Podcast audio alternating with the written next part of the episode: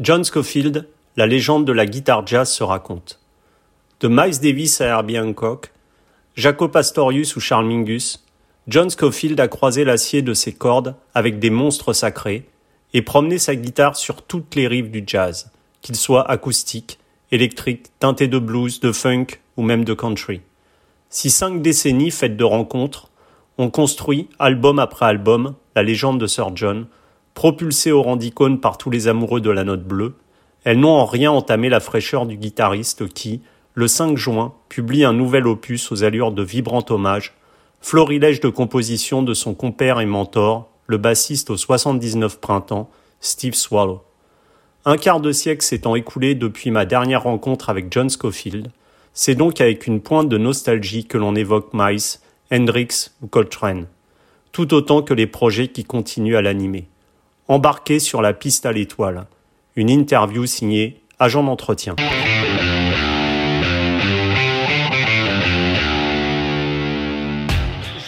So, hello John Scofield. How are you?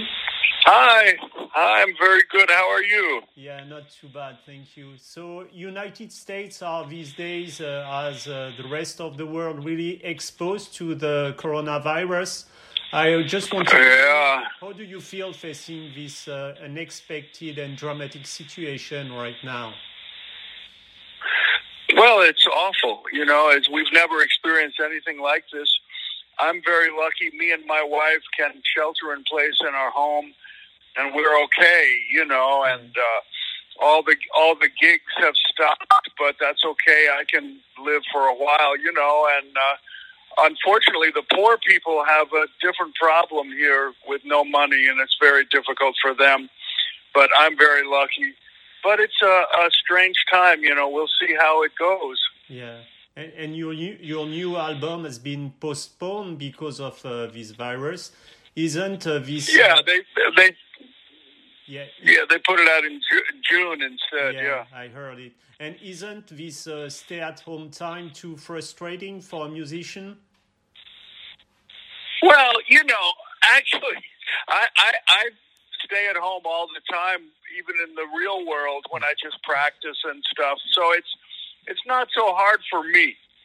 But uh, I think uh, uh, you know at some point I'll miss uh, getting to go out and play. You Yeah. know, to play for people, people and with people. Um, I would miss that, but right now I'm, I'm okay. I like to study music and stay home and play the guitar. Still study music. John Scofield is still Yeah. doing music.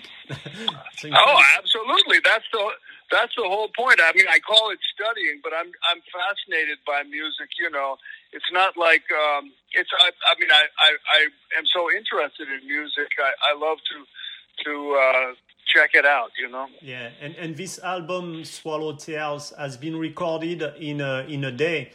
This kind of a. Oh yeah, we did it. We did it quick. Yeah, and I just wanted to know if this kind of a, uh, in a rush project was it a will to go back to the jazz root session of the twenties or the thirties, for example? Well, you know, actually, the uh, jazz records have always been made like this, maybe in two days, you know, but we didn't need more time. I, I just wanted to. We had played these songs. I knew these songs for 40 years. Yeah, Steve Swallow wrote, wrote the songs. Yeah. Steve wrote them, you know, yeah, yeah. and uh, and Bill Stewart is so quick at learning songs if he didn't know it, you know, the drummer. yeah. Um, we didn't need more time than that. Sometimes, if you play a song over and over again, it gets worse. You know, I mean, uh, if if if you're learning new material, then you rehearse and you think about the concept, and then there's a lot of thought. But we knew these songs forever, and uh, all I had to do was figure out. Okay, this song we have no bass solo. This song we trade with the drums. A little bit like that. It didn't take any anything, so it's better to do it quickly, I think. And, And we didn't listen to we didn't listen back to playbacks. Really, We just recorded the music. Yeah, we don't because there's no reason to listen back uh, after because we had a very good engineer, and I knew he could get the sound correctly. so all, And uh, so it's it's better to not listen back actually. and all the songs are one takes or maybe sometimes. No, maybe we do. We did two or three takes. I came back afterwards and listened to which was a better take. You know, we did always did. I mean, maybe one of the songs we just did one take because we said, "Oh, we got it right away." But on the other ones, we were like, "Okay, we can get it better next time." Sometimes it wasn't better. And- the next, the second take, you know. Yeah. But you try it anyway. And I, I, ju- I wanted to know acoustic jazz or jazz rock. You played both all your career. Uh, is this the two sides of the same coin for you? Yeah, for me, yeah, it Yeah. is. I mean, I, I maybe maybe used more effects in jazz rock. Um, uh, you know, I, I, I use, you know, of course, different sound, uh, sounds and stuff, but it's all part of the same thing for me, absolutely, because I came up uh, studying jazz, studying bebop, learning bebop because I love it, uh, and and you know the older style standards, this sort of thing. But when I was very young, I got called to play uh, in fusion bands, and before that, I started out with blues on the guitar, you know, and funk and everything. So it's always been uh, the same for me. And I heard you say in an interview that uh, you went into jazz music after going uh, to a Hendrix concert. Is it right? Yeah, it's, it's you know I tell everybody this that Hendrix was was so great that I thought, well, nobody can play uh, blues and blues rock that well, and it's so impossible to do what he did with the guitar. Maybe if I just play jazz, I can just study, and then I'll be okay.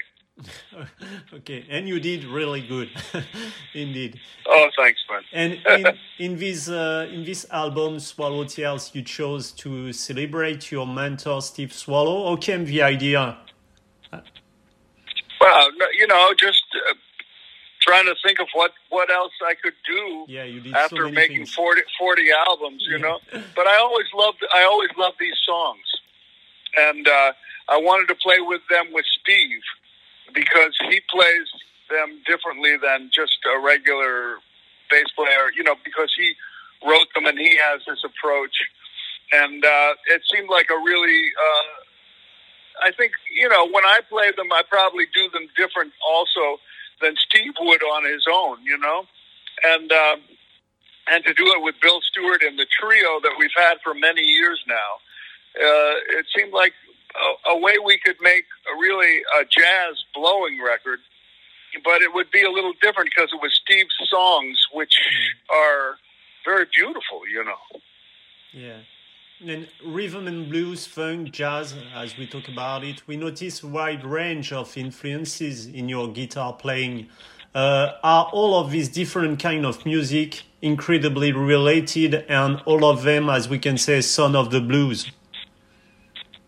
Yeah, it's all pretty much, you know, music from America that was black people music, you know, and and uh, but you can't separate it completely racially anyway, because classical music from Europe affected everything, and that was our music as well here in America, you know, from history, and. uh uh, I, I, I get very confused when I try to, to really define music, you know. But this is all just the music that I liked, but that everybody liked that's my age, you know. I mean, if you listen to people who are really into music, they would listen to jazz, but also rock and country and pop music and and blues and uh, but blues guitar is certainly the basis of what I do because that's what I started with. Yeah, and, and even if you started, as you said, your career in uh, jazz rock, you always shown uh, great attachment to jazz standards. Uh, apart from the composition in itself, is it also because you like the form, the construction, the chords, and the bars, everything that makes sense uh, in that? Uh, Yeah, yeah.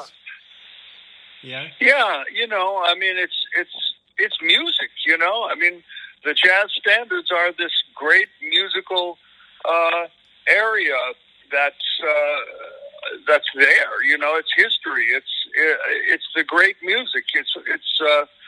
Uh, uh, I love it, and uh, yeah. And, and, and the standards from the 20s uh, to the 40s are in their construction perfect frames for improvisation. Is it what? Uh, yeah, you know, yeah. Is it yeah, what also- I mean, this weird. Go ahead. No, is it is it also? I just wanted to know what specifies Steve Swallow composition, this kind of frame for uh, great improvisation. Yes, uh, I mean, Steve always writes compositions for jazz musicians. You know, he doesn't write just to write uh, a good composition. He writes music that's meant to be improvised on and to to be jazz songs. So that's that's why I, I like to play them because they give you some place to go. You know, Yeah. but you know this is the the jazz tradition were these uh, pop songs from the old days of the 20th century that turned into jazz songs because the jazz concept was there uh, uh, with those you know the black musicians took these songs and made jazz out of it. And the songs were kind of jazzy to begin with because the composers the tin pan alley guys they love jazz you know so it's it's it's all very uh, interesting the way it formed. But i think the main thing is that it, it's natural you know? Mm. um, it's natural to play jazz on those standards it's natural to turn steve swallow's songs into jazz songs And uh, uh, as as we said, improvisation is what most define jazz music from uh, other musical uh, styles. We often say that we do not improvise uh, improvisation. What is your personal approach as a guitar player to improvisation? Well, that's wha- that's all I do. You know, that's that's pretty much it. Everything has some. Even when I play a melody, I'm I'm interpreting it.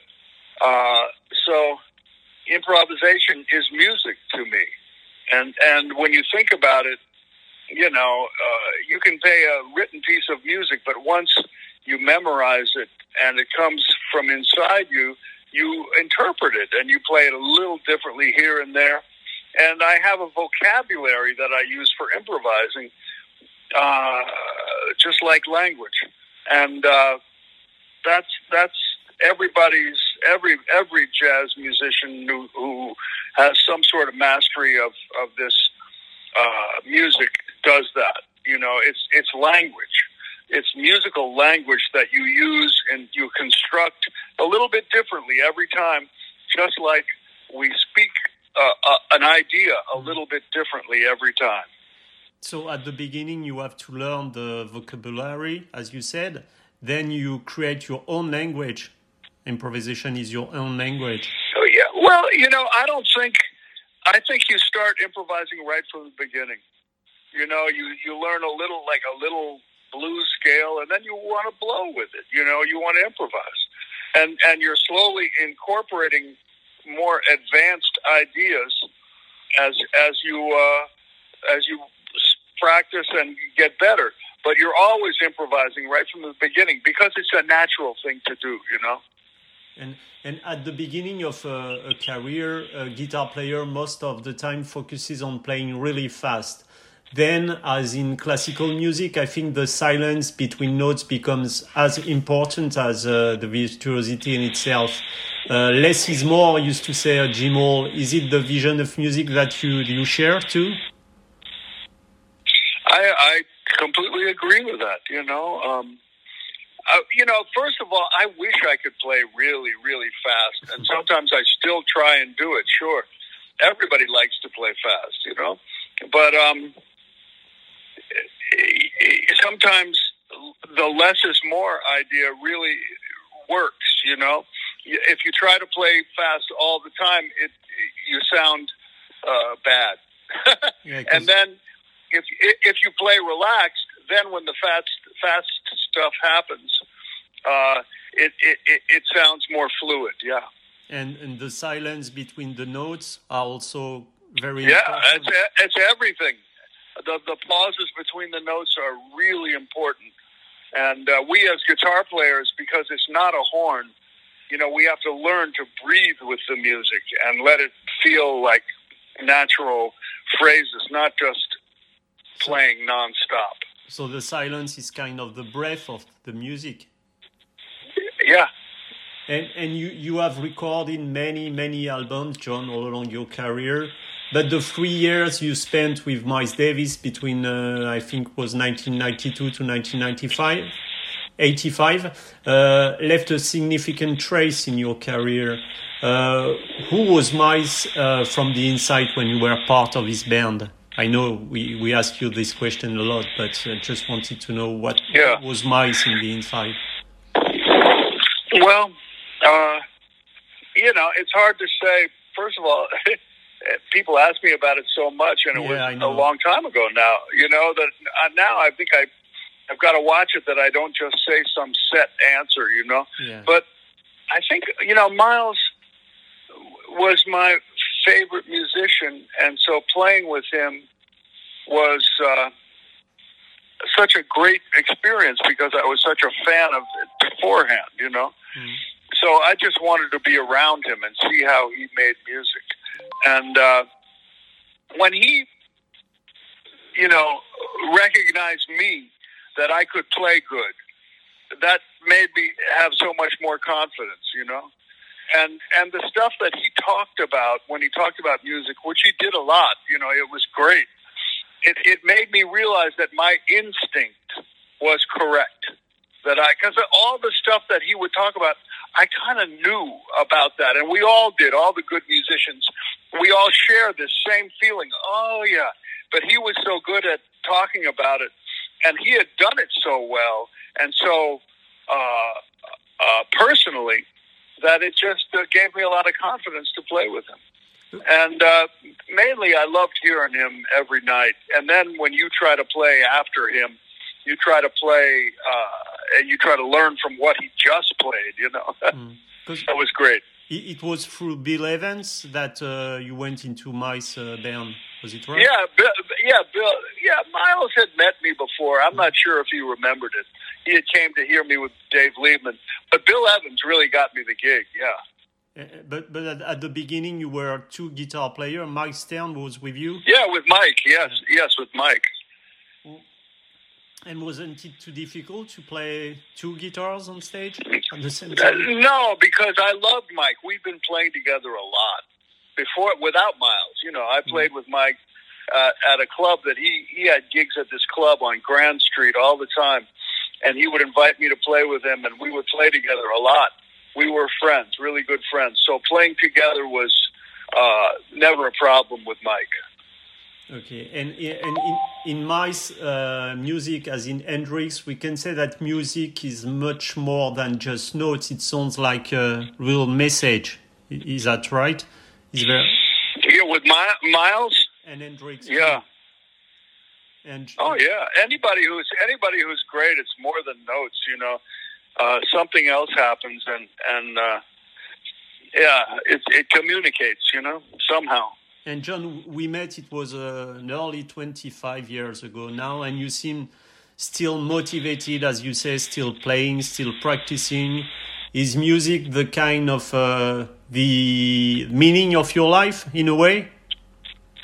Well, you know, yeah. I mean, I'm I'm a music addict, and maybe I use it as a drug almost. You know, but um, I think. Uh, uh, it, it, it, you know, it, music. It really is. It's just an expression, you know, of of human. It's just another expression of a human being, you know. And and I I love music and everything, but I think at the root of it, for all of us, is that it is a human expression that expresses something that's beyond words because it's music. You know, it's not words but uh, it, it, it's a form of self-expression that you get addicted to. And on the other hand, I'm also just interested in music and love to listen to music still, you know? And uh,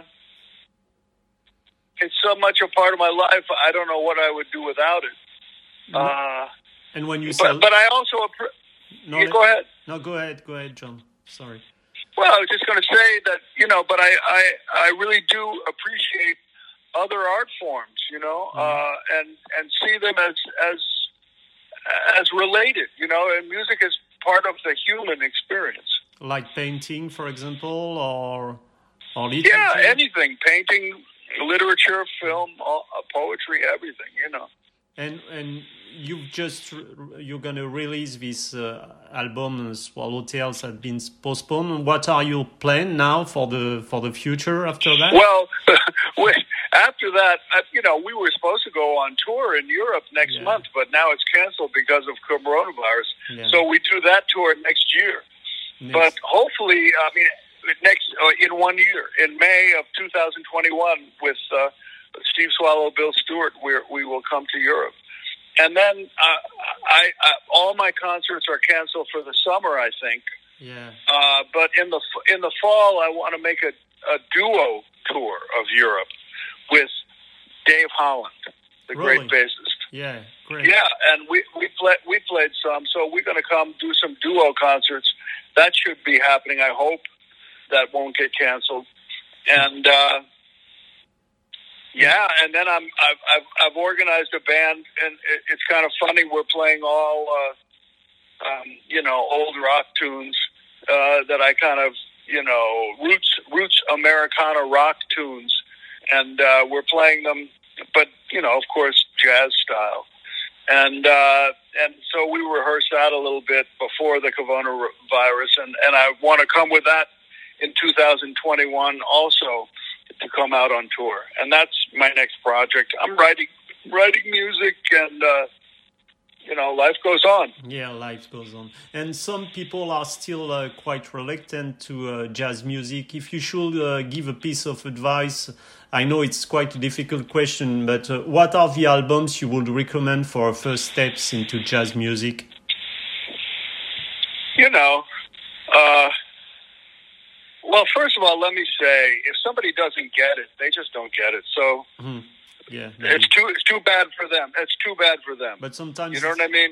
Yeah. Some... I, I mean, the, the, the records are there that have become very popular uh, over the years. Miles Davis, kind of blue, you know, Charlie Parker with strings, uh, Bill Evans trio live at the Vanguard, yeah, uh, Louis Armstrong the greats of jazz, uh, Lester Young with Count Basie. Um, you know, the, the the list is the same for everybody. You know, plus there are modern artists, you know, that are are accessible to people who just like music. You know, European artists, you know, that are very great. You know, Stéphane Grappelli in mm. France, and uh, uh, you know, it was a beautiful sound. You know, somebody. I don't know, Jan Garbarek on the saxophone, just yeah. beautiful sound, you know, fr- from uh, Norway and, and there's so much great music, and uh, I, you know I'm a little bit tired of trying to to explain to people why it's great because I think anybody who's interested in music will find their way, you know, yes. and uh, yeah. And uh, you know, we, we talk a lot about uh, Hendrix, and I just wanted to know because even if John Coltrane is uh, his music is, jazz music, sure, but in his approach, was it like a rock approach too? You know. Who Coltrane? Yeah. Coltrane has a rock approach. Yeah. Well, I bet if you if you told Coltrane that he would he he would you know Coltrane was a jazz musician. Yeah, sure. Um, and and uh, I don't see a, a separate approach. You know, um, I mean, there might be separate harmonies, different harmonies. The diatonic, you know, and two five one harmonies of mm. Tin Pan Alley, uh, pop music from the twenties, like you talked about, mm. is different from Chuck Berry, you know. But uh, a musician, you know, but rock. Okay, here's what it is: rock musicians have a jazz approach. They might not know it, mm. but the jazz music was there first rock and roll came out of a kind of jazz. So did country and western. You know, anytime anybody takes a little improvised solo on something, that's jazz. That's where that came from. That came from New Orleans and from those guys who faked it, who were downtrodden people from down there who who people thought, oh, they're no good. They can't read music. They just make it up. and that's become the great message that that uh, improvisers all over the world use, whether they know it or not. Everything comes from the blues and the jazz, anyway. Well, I'd never say everything. No. But uh, because because you know Before- blues and jazz were there, there was classical something else. music, sure. You know, Yeah. yeah. And before classical music, there was something else, and before that, something else, and before that, something else.